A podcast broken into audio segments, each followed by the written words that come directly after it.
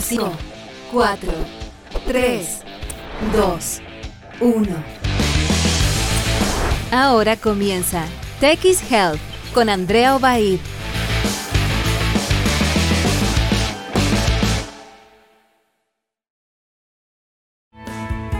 Muy buenas tardes a todos y todas. ¿Cómo están? Bienvenidos y bienvenidas a esta nueva temporada de Tech Health para hablar de los temas de salud tan interesantes como siempre y para darle continuidad todo este año, los martes y los jueves de 12 a 13 horas por txplus.com y también en todas las otras plataformas, Spotify, SoundCloud eh, y por supuesto aquí con nosotros. Estoy súper contenta de estar de regreso, espero que hayan tenido unas merecidas vacaciones.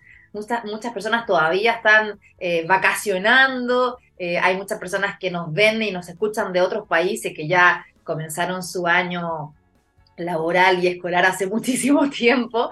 Así que nada, muchos saludos a todos ustedes y hoy día vamos a tener temas muy interesantes como siempre con excelentes entrevistados y entrevistadas. Y quiero recordarles que nos pueden siempre seguir con el hashtag que es TechIsHealth y las redes sociales que son arroba TXPlus, arroba Andrea me pueden seguir en Instagram, en Twitter, en LinkedIn, así que yo estoy muy contenta de empezar nuevamente esta temporada 2023 y con buena música empezamos, Soda Stereo, arranca aquí TX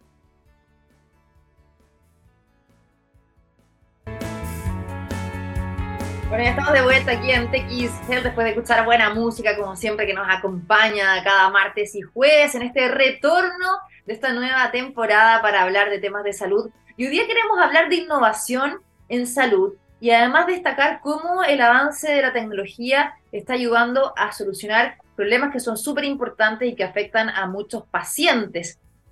Pero queremos destacar el trabajo y también eh, toda la investigación que hacen estudiantes y que están aportando en esta materia. Hoy día queremos presentar a Alejandra Correa, que es estudiante de magíster de Ciencias de la Ingeniería de la Universidad Adolfo Ibáñez, que estuvo participando en el desarrollo de un bioreactor para mantener el hueso vivo. Queremos saber de qué se trata esto. ¿Cómo estás, Alejandra? Bienvenida a TX Health.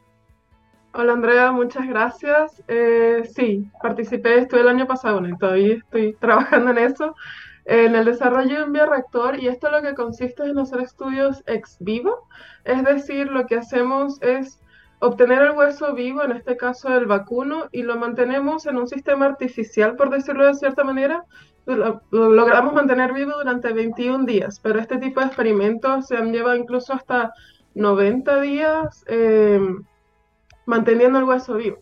El bioreactor. Interesante, interesante esto porque, bueno, mira, tenemos hartas preguntas, ¿no? Primero entender qué es lo que es un bioreactor para las personas que nos están escuchando, que a lo mejor no tienen idea de qué se trata de esto. Eh, además, saber por qué hacen esto, o sea, cuál es la finalidad, entendiendo la importancia, ¿no?, de los huesos. Hay muchas enfermedades que son eh, como la osteoporosis y que además eh, la estimulación de los huesos puede regenerar las células óseas. Entonces, en primer lugar, te quería preguntar, ¿cuál es el fin del el desarrollo de esta tecnología? ¿Cuál era, por ejemplo, la problemática que ustedes vieron y por qué desarrollaron esto? Sí, eh, nosotros estos bioreactores, la finalidad última en verdad es desarrollar este tipo de sistemas artificiales para poder ofrecer tratamientos alternativos a, más que tratamientos alternativos, opciones de tratamiento para enfermedades, como tú lo mencionaste, del hueso. Em, en el fondo, por una parte es como dos grandes objetivos en este estudio. Por una parte es esa, em, el, fin último, por decirlo de cierta manera, de este, de este experimento, bueno, como investigación nunca hay fin, pero eh, es poder demostrar la importancia de la estimulación mecánica en el para la salud del hueso. Ese es un gran objetivo. Y por otro, nosotros también, este sistema ha sido ya usado desde hace aproximadamente 20 años para el mantenimiento de hueso vivo, para estudios de mecánica de tejidos. Nosotros también, este, ya acá en el laboratorio B3, el grupo de investigación B3MAT en Adolfo Ibáñez, Laboratorio de Ingeniería, queremos poder adaptar este sistema también para estudios de regeneración de tejido. Entonces son como de tejido óseo igual. Entonces son como estos dos grandes objetivos que se están trabajando simultáneamente y obviamente esto no soy yo sola, soy todo un equipo de investigación.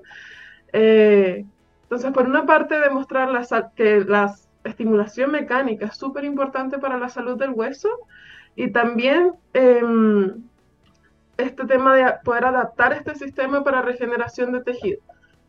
te quería preguntar eso, ¿no? O sea, eh, la, estimulación mecánica eh, significa la importancia de la actividad física, o sea, por eso que las personas mayores deben tener una actividad física constante, el sedentarismo también afecta ¿no? Eh, la movilidad, por eso te quería también como preguntar, ¿qué es lo que pasa con el hueso? O sea, claramente tú trabajas en el ámbito de la ingeniería, pero hay, como tú decías, un equipo multidisciplinar donde tiene que haber gente del área de la salud. ¿Qué es lo que pasa con el hueso? ¿Por qué esta actividad física o eh, la mecánica ayuda a mantenerlo vivo? En algún minuto empieza a deteriorarse y por eso se generan este tipo de enfermedades.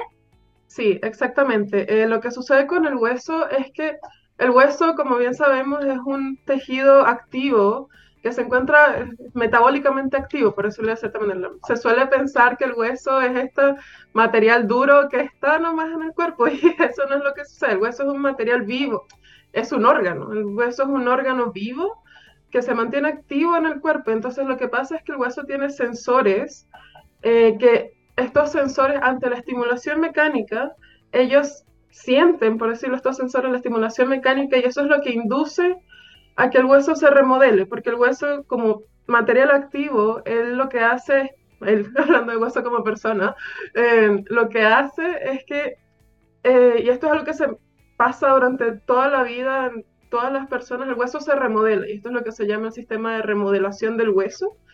Em, y lo que sucede con esto es que el hueso tiene varios, varios mecanismos en donde hay un grupo de células que destruye hueso y otro grupo de células que va construyendo hueso.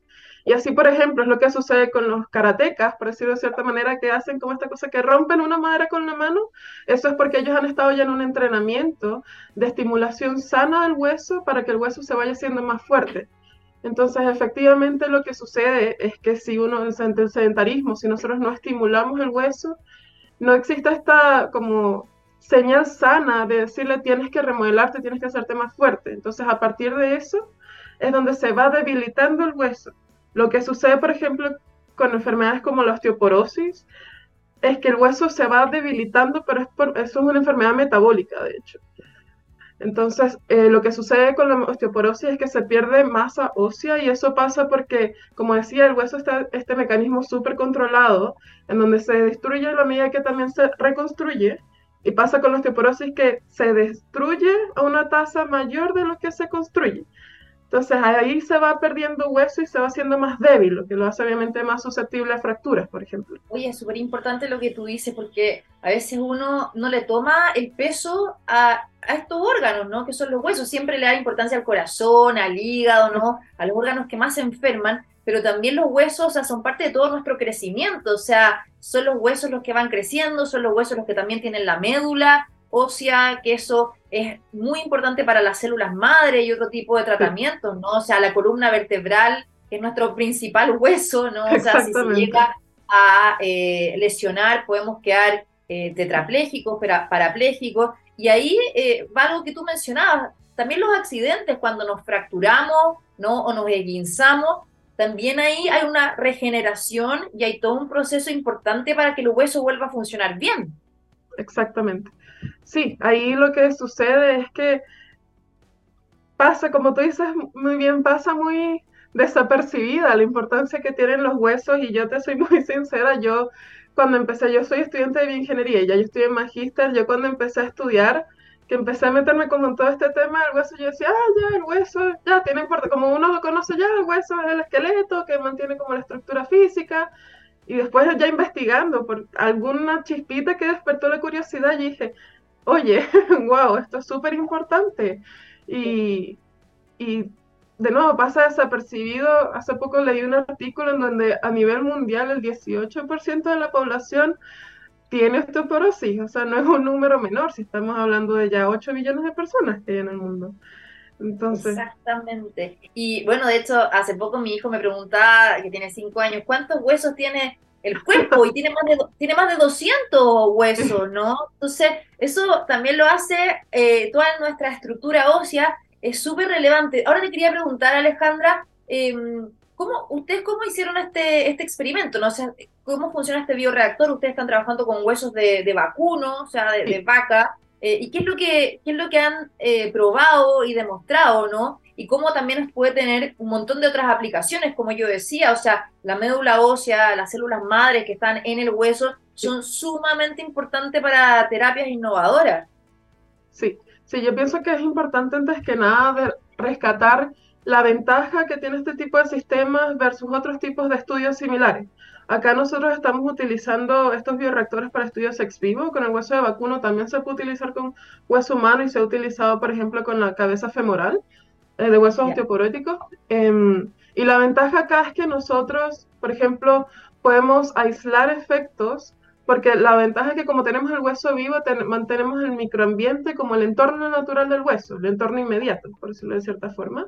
Y ahí podemos aislar efectos que de otra forma hubiese sido muy complicado hacer en estudios in vivo, por ejemplo, como en testeo animal, por decirlo de cierta forma. Em, y esa precisamente es otra ventaja, que es un tipo de estudio que está hoy en día muy en boga, por el hecho de que este tipo de estudios permite reducir el número de experimentaciones in vivo que se hace, que tiene una connotación bastante importante en términos de protección animal, por ejemplo.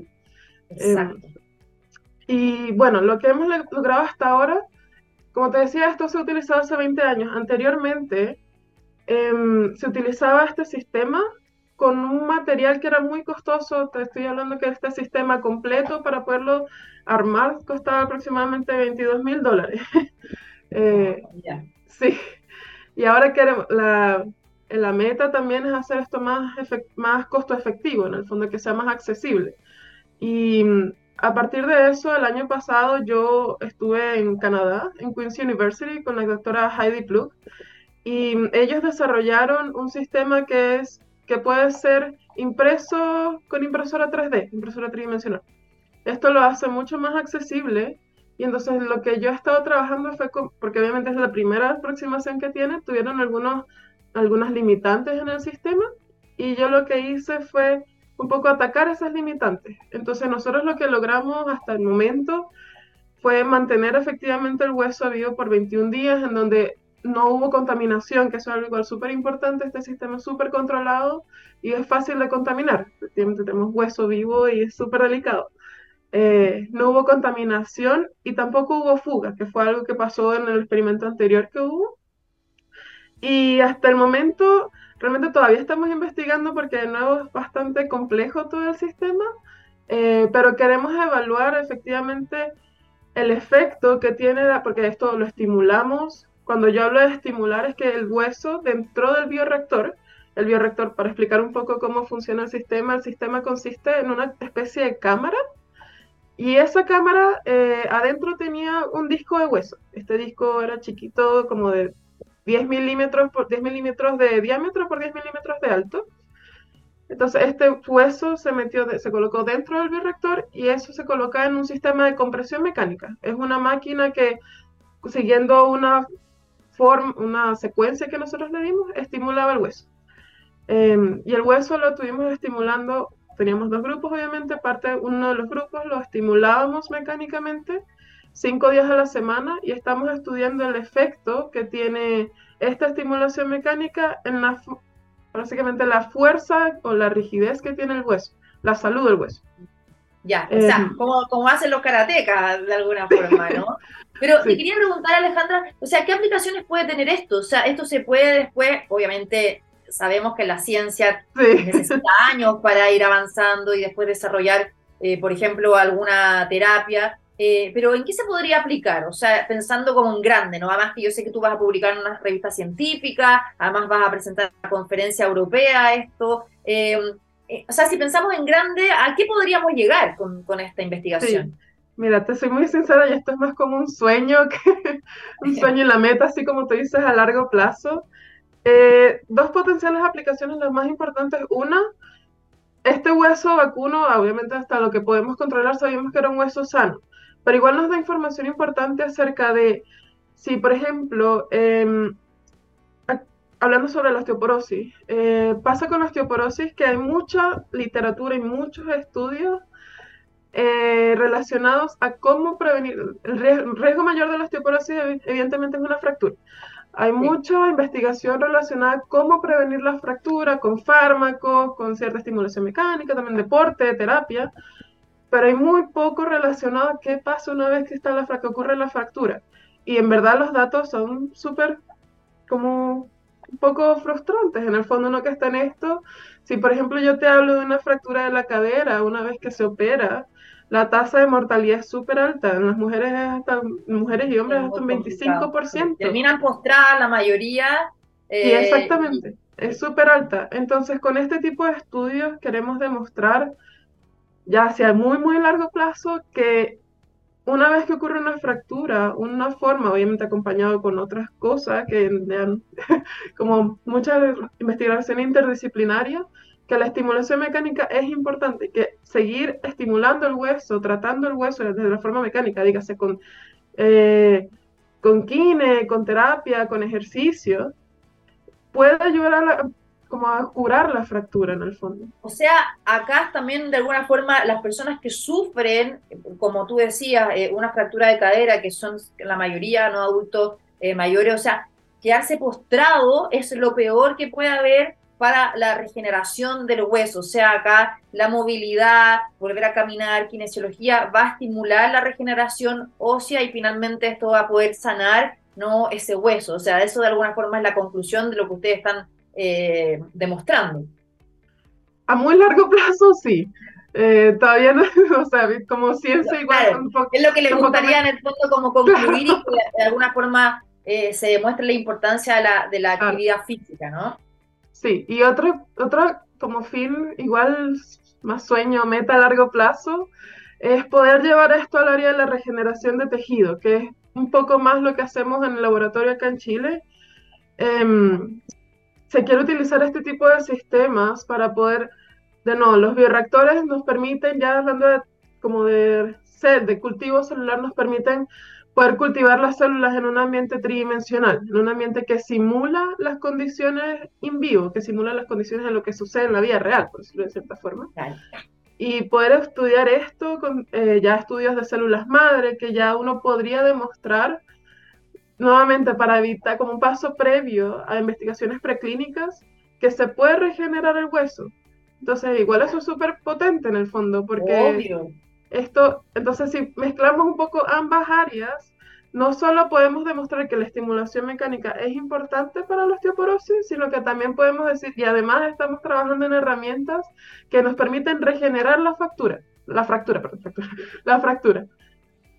Alejandra, bueno, ya para cerrar tenemos que despedir. Eh, ¿Cuándo piensas publicar esto? ¿Vas también a presentarlo? Además que, de verdad, me parece súper bueno que estudiantes se motiven en buscar soluciones en salud con un equipo también multidisciplinar. De verdad te felicito y ojalá lleguen eh, a buen puerto y sigan avanzando en esta investigación. Muchas gracias. Sí, eh, estimamos, hay una conferencia en Holanda, esto es en julio este año, estimamos estar presentando ahí también resultados en otra conferencia que ocurre en Suiza en septiembre y ya publicando estamos haciendo, igual toma tiempo porque son todos los estudios de histología, de medio de cultivo, medio de cultivo. Eh, entre fines de este año yo pienso que ya podría estar saliendo la publicación. E igual invitarlos si quieren saber más de este tipo de investigación, que en verdad no es porque yo investigo acá, pero me parece súper bonito e interesante. Obvio, ¿dónde podemos buscar más información o quienes nos están viendo, escuchando, eh, indagar?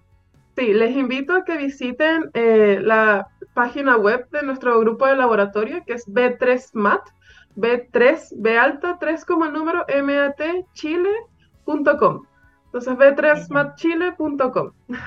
Genial. Bueno, te quiero agradecer a Alejandra Correa, estudiante de Magíster de Ciencias de la Ingeniería de la Universidad Adolfo Ibáñez, quien participó en este desarrollo del bioreactor eh, Muchas gracias, Andrea, y muchas gracias también por la invitación y por permitirnos, en el fondo, difundir un poco la investigación que se está realizando para aspectos tan importantes en la salud. Obvio que sí, te mando un abrazo, cuídate mucho, suerte. Muchas gracias, que estén muy bien. Bueno, nos vamos a la música y a vuelta vamos a hablar de obesidad, este gran problema que existe en el mundo, pero principalmente Chile es uno de los países con altos índices de esta patología en adultos y niños. Vamos a la música y a la vuelta profundizamos en este tema. Bueno, ya estamos de vuelta aquí en eh, Health y seguimos hablando de los temas de salud, ¿no? Que tanto nos importan. Y hoy día queremos hablar de una temática que, bueno, ustedes saben, es una problemática en Chile hace muchísimo tiempo y tiene que ver con la obesidad. De hecho, tenemos de los índices más altos, ¿no? De obesidad en el mundo, no solamente los adultos, también los niños. Y esto en el marco de la conmemoración del Día Mundial de la Obesidad, eh, surge como un factor clave, por supuesto, la prevención, además que esto puede conllevar a un montón de enfermedades metabólicas, ¿no? Como son la hipertensión, la diabetes, entre otras. Queremos saber mucho más respecto a este tema. Está hoy día con nosotros el doctor Patricio Lamosa, director de Relaciones Gubernamentales de la Sociedad Chilena de Cirugía Bariátrica y Metabólica. ¿Cómo está, doctor? Muy bienvenido. Hola, Andrea, ¿cómo estás? Buenas tardes. Buenas tardes a todos.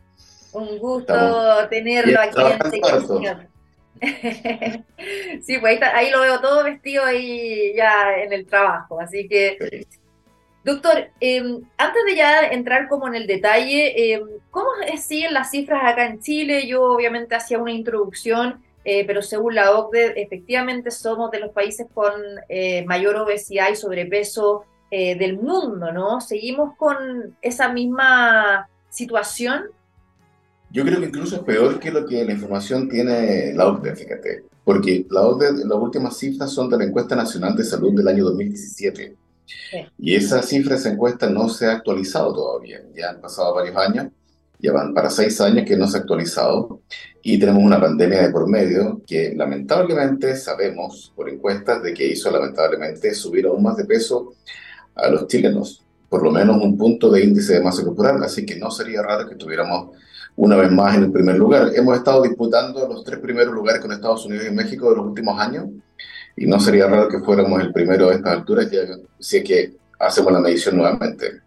Claro, bueno, de hecho estaba leyendo que la Federación Mundial de la Obesidad eh, proyectaba que para el año 2030 los adultos con obesidad en Chile podrían llegar al 37%, que es un índice que incluso podría ser más acentuado en los niños. Y ahí quería preguntarle, ¿a qué se debe, doctor, esto? Efectivamente, los chilenos y chilenas comemos mal eh, tiene que ver con un factor socioeconómico, por ejemplo. A mí me llamó mucho la atención en pandemia uno de los estudios que se publicaron era la asociación que había entre la mala alimentación con los estatus socioeconómicos y eso también impactaba en eh, los pacientes que se agravaban por COVID.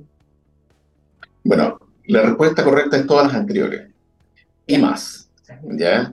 Efectivamente, los hábitos alimentarios son distintos y son lamentablemente menos saludables de la gente que tiene estatus socioeconómico un poco más bajo. Eh, lamentablemente la genética también influye muchísimo. Los hábitos de actividad física, de deporte, pues, tampoco son los mejores. No somos precisamente el país más deportista, sino por el contrario, estamos dentro de los países más sedentarios. Sumemos el factor genético, como sumemos una pandemia, sumemos un montón de otras cosas. Tenemos una alta tasa también de problemas de salud mental que también afectan a, la, a las personas y las ayudan a, sufrir de obesidad. El factor, la multifactoriedad, como se llama, sigue siendo, como se llama, lo que hace, uno, que aumente mucho y por otro lado también difícil enfrentarlo y difícil tratarlo. Sí, bueno, y de hecho, no sé si afecta también, por ejemplo, ahora eh, la situación eh, económica, o sea, todo el alza que hay de los alimentos, ¿no? El acceso a esto, eh, donde finalmente eh, es difícil comer saludable, el sedentarismo que también se hace ver ¿no? en las personas que en general no tienen tiempo, no les gusta hacer ejercicio, o sea, todo eso también suma a que hayan altos índices de obesidad y por otra parte en los niños, niñas y adolescentes, eh, la, la quizás como mala educación que también parte en casa o la herencia, o sea, padres y madres con obesidad van a tener niños y niñas también con obesidad. Sí, los padres, cuando uno de los padres sufre de obesidad, eh, hay un 60% de posibilidad de que el niño tenga obesidad también. Y si ambos padres sufren de obesidad, ese porcentaje sube al 80%. Efectivamente, la alimentación... doctor, más con hábitos o efectivamente con algo genético? tiene que ver con ambas cosas, porque si tú ya ves que si ambos padres tienen obesidad, la posibilidad de tener obesidad es mayor, sin duda, sabemos que hay un factor genético importante. Pero obviamente los hábitos y, lo, y eh, tanto en, en, el tipo de alimentación como en el nivel de actividad física influyen también muchísimo. Y es ahí donde obviamente las políticas públicas tienen que llevarnos a tener buenas políticas de prevención.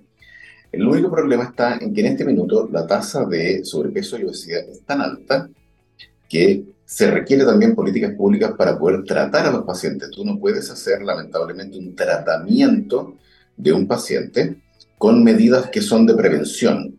Este es un ejemplo que yo siempre doy, es como colocarse el cinturón de seguridad después de haber chocado. No sirve de nada. Tú tienes que ponerte, si quieres prevenir, te pones el cinturón antes. Y si ya eh, el paciente chocó, tú tienes que tener otro tipo de equipos para poder sacar al paciente del auto, buenos servicios hospitalarios, de rescate, etcétera, etcétera, que son otro tipo de cosas si quieres que ese paciente salga bien después del choque. Y aquí obviamente el paciente ya chocó. Entonces ya tiene el diagnóstico de obesidad y tenemos que tener otro tipo de manejo con ellos. De todas maneras, o sea, ahí es donde se apunta esta campaña de la prevención, pero en términos de políticas públicas, ¿qué es lo que existe ahora? O sea, ¿cómo se, maneja no desde eh, campañas gubernamentales, por ejemplo, ¿no? O desde los mismos establecimientos eh, educacionales. O sea, ¿cómo se enfrenta una buena alimentación, eh, la reducción de la obesidad o no llegar a ser una persona o un niño obeso?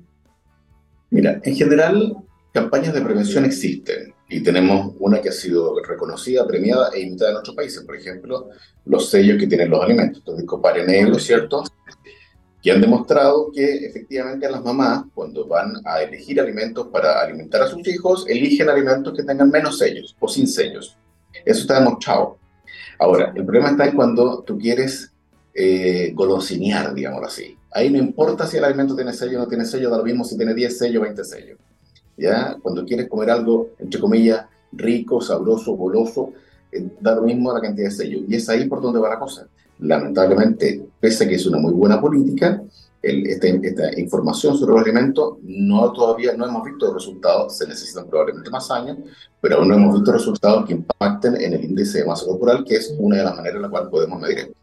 Es que al final, igual es contradictorio, porque si bien esta campaña ya lleva hartos años y es súper exitosa, o sea, es una ley, eh, o sea, eh, en, la realidad no hay índices que de alguna forma se eh, relacionen con el éxito de esta campaña. O sea, somos, como usted decía, de los tres países con más obesidad en el mundo y tenemos una campaña súper exitosa. O sea, ¿exitosa en qué sentido? Bueno, y hay, otro, y hay otras políticas públicas, por ejemplo, que tienen que ver con la atracción que pueden tener los niños hacia alimentos menos saludables y por eso que les sacaron la a los cereales, etcétera y colocamos kioscos saludables en los colegios y no permitimos que kioscos que vendan alimentación poco sana estén cerca siquiera de los colegios. O sea, políticas preventivas hay, hay a nivel municipal también. El programa Vivir Sano también es una buena política, pero todas apuntan efectivamente a la prevención de la obesidad. Y el problema que tenemos es que ya tenemos la obesidad instalada. Y es ahí donde estas políticas lamentablemente fallan y no, no tienen los resultados que uno podría esperar. Exactamente. Bueno, antes de ir ya con las consecuencias de la obesidad, también yo, yo debo decir que muchas veces las personas eh, como que no tienen tiempo de cocinar, eh, o sea, hacen lo más fácil, desde comida chatarra o que la, la nugget, la salchicha, eh, a los niños la papa frita, el quequito, ¿no? Y no se preocupan de buscar algo saludable y finalmente termina inculcándose eso desde chicos. Pasa cuando uno conversa con las mamás y los papás eh, en general los niños y las niñas no comen frutas y verduras. Y hay un montón de estudios que han demostrado que la baja, eh, o sea, la baja consumición de fruta y verdura eleva los niveles de cáncer o comer muchas, ya sea salchichas o alimentos procesados, también no se puede incidir en el aumento de tipos de cáncer, eh, según lo que hay en la evidencia científica. Entonces, al final termina siendo un montón de problemas de mal acostumbramiento desde chiquitito y los niños al final no ni siquiera saben lo que es una fruta y una verdura y terminan no comiéndola o no gustándole. Bueno, en eso tienes toda la razón. Efectivamente, los alimentos procesados, si bien han sido una solución para los problemas de hambruna y desnutrición, llevaron el péndulo para el otro lado. ¿ya? Porque sin alimentos procesados probablemente, sin esa tecnología alimentaria, no podríamos alimentar los 7 mil millones de habitantes, que, 8 mil millones de habitantes que somos hoy en día en la Tierra. pero tiene obviamente este otro problema que nos lleva hacia el otro lado del péndulo, en donde tenemos ahora un problema de sobrepeso y, eh, y obesidad que lleva consigo otras enfermedades, ¿cierto? Como las, todas las cardiovasculares y los cánceres, entre otras. Pero esas son las dos principales porque impactan directamente en las tasas incluso de mortalidad y mortalidad precoz. Eh, en ese sentido, perdón, uy, el otro me hizo perder el hilo. Ah, no, no, doctor, no, lo que yo quería preguntar es, en el fondo, ¿cómo, ¿cómo finalmente buscar soluciones? Porque ya la obesidad está instalada, o sea, eh, como, como hemos hablado, todos estos factores desde la mala educación, la ansiedad, eh, temas de salud mental, los factores socioeconómicos, la falta también de acceso a la comida saludable, finalmente ¿Cómo se soluciona? Eh, porque acá estamos hablando, como usted recién decía, acá puede generar desde tipos de cánceres, desde hipertensión, desde diabetes, eh, un montón de enfermedades del síndrome metabólico, pero ¿cómo solucionamos entonces este problema? ¿Cómo, cómo o sea, las cirugías bariátricas son la solución? ¿Las dietas son la solución? ¿Qué hacemos? Todo eso forma parte de la solución, pero no es la solución. Cuando tú quieres llegar, como se mandó de un punto a otro, eh, todavía no tenemos, no existe la teletransportación y eh, para manejar la obesidad tampoco. Tenemos que ir paso a paso. Y el paso a paso implica muchas cosas. Entre ellas, por ejemplo, los niños, muchas veces no es que no tengan la fruta o la verdura, sino que si el niño se saca una buena nota en el colegio, el premio es un McDonald's o una comida chatarra. Entonces, o las abuelitas le traen el dulce, yo a mi mamá la vivo retando porque llega con chocolate y dulce, yo mamá, por favor, no le traigas eso. Es parte de la cultura de mostrar cariño a través de la comida. Entonces, son muchos los factores que tú tienes que empezar a corregir. Y entre esos, obviamente, está esta forma de premiar, esta forma de manifestar cariño, ¿cierto? Esta manera en la cual vamos a cocinar, el darse un poquito más de tiempo a lo mejor para cocinar algo más sano pero son paso a paso. No, no podemos pretender que la solución la tengamos, como se llama, en el corto plazo, ni tampoco esperar resultados inmediatos. Pero sí lo que vamos haciendo tenemos que irlo midiendo e ir midiendo el impacto para saber si efectivamente está resultando. Y en ese sentido, la evidencia científica nos dice que las guías chilenas para el manejo de obesidad que fueron se llama, eh, adaptadas en Chile y publicadas en noviembre del año pasado, nos van ayudando precisamente a tener una orientación en base a todo eso a cómo ir enfrentando al paciente, incluso con desde niño, y a cómo ir manejando el estigma. El estigma que existe sobre la obesidad hoy en día probablemente es uno de los principales factores que más hace difícil poder tratar a los pacientes con obesidad, puesto que el estigma lo tienen todos, lo tienen las autoridades, lo tienen las personas comunes y corrientes, lo tiene el personal de salud, lamentablemente, y lo tienen los mismos pacientes contra sí mismos. Eh, entonces, cuando tú tienes una estigmatización tan grande sobre la enfermedad, ¿qué es lo que más fácil puedes hacer? Taparla con tierra, o sea, meter la basura debajo de la alfombra, en vez de enfrentarla y poder, como se llama, realmente eh, buscar una solución que en el mediano, con objetivos a corto, mediano y largo plazo medibles. ¿Ya? Donde la cirugía es una, pero no, es, no todos los pacientes son candidatos a cirugía tampoco. Sí, antes de ir a eso, que igual es importante, eh, pero la gente consulta por obesidad y sobrepeso, le digo porque yo encuentro que se ha normalizado demasiado. O sea, de hecho, bueno, la otra vez criticaban a la Cecilia Boloco, ¿se acuerda que fue como súper eh, mediático, que decían las gorditas, ¿no? Y me, imagino que lo, decía por eso, no hay que estigmatizar las personas, porque además es una enfermedad y muchas personas eh, sufren por esto, problemas, ¿no? Eh, de autoestima, etcétera. Pero sí eh, uno ve en la calle personas que claramente tienen sobrepeso y obesidad y, uno, uno se pregunta, ¿la gente es consciente que tiene un problema, consulta para buscar ayuda o en el fondo dicen, bueno, yo soy así, esto es mi problema y así voy a vivir? Bueno, en parte sí. a ver, si tú analizas cómo están las consultas de nutrición y por qué existe tanto producto en los programas estos llame ya, llame ya, que como pretenden hacer algún tipo de tratamiento para la obesidad, spoiler, ninguno de esos productos sirve, eh, te das cuenta que sí, que la gente está buscando una solución para el sobrepeso y la obesidad. Cuando tú analizas las consultas de los nutricionistas, habitualmente son consultas en las cuales es difícil encontrar ahora, porque la gente está buscando soluciones. Lo que pasa es que además la gente no te dice que está buscando soluciones porque forma parte de su intimidad y no quiere ser estigmatizada. Y tampoco está en la calle diciendo, oye, yo tengo un problema de obesidad, así que voy a ir a un nutriólogo. No, son cosas que se callan habitualmente, que no las dicen y que al revés. Estamos, cruzamos un poco el umbral a veces del body positive, en donde yo encuentro que es un movimiento fantástico y genial, pero a veces, ¿cómo se llama? Se rebusca un poco, ¿cómo se llama? Para justificar un poquito eh, este, este sobrepeso o obesidad, ¿ya? entendiendo que no es la idea mantenerse con sobrepeso o obesidad, sino es que si tienes sobrepeso o obesidad, trata de vivir plenamente tu vida, disfruta tu vida, eh, manifiesta como una persona que tiene valores, pero no dejes de lado tu salud.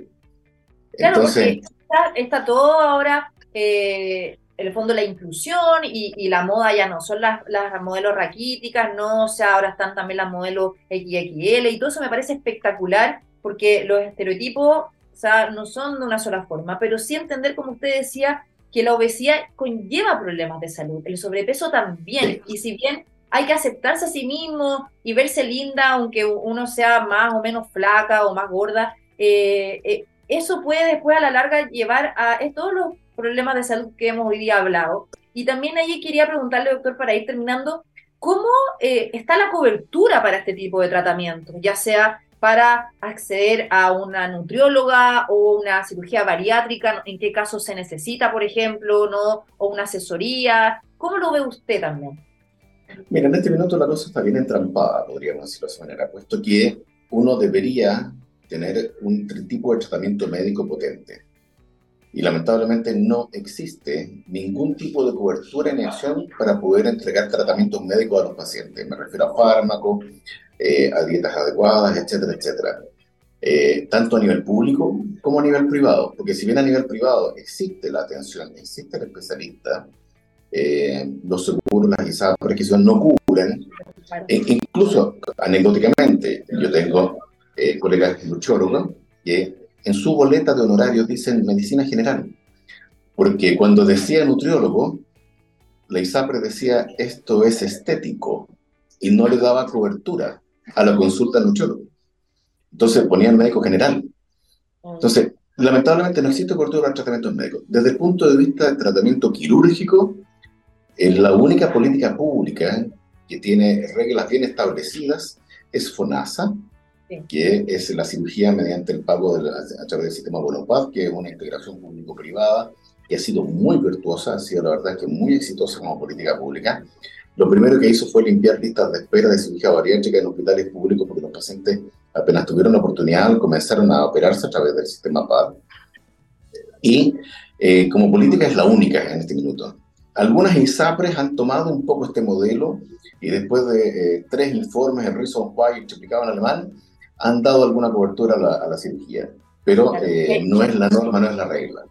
¿Y ahí ¿qué, pacientes son como los candidatos a hacer este tipo de cirugías? Porque yo he conocido personas que, no sé, pesan 65 kilos, 70 kilos y se hacen una cirugía bariátrica y después terminan casi que raquítico y, con problemas serios de nutrición. Ahí, mira, hoy en día la norma internacional se actualizó en el año pasado más o menos en octubre, noviembre, también se publicó la nueva norma internacional que es bastante más flexible que la norma que existía.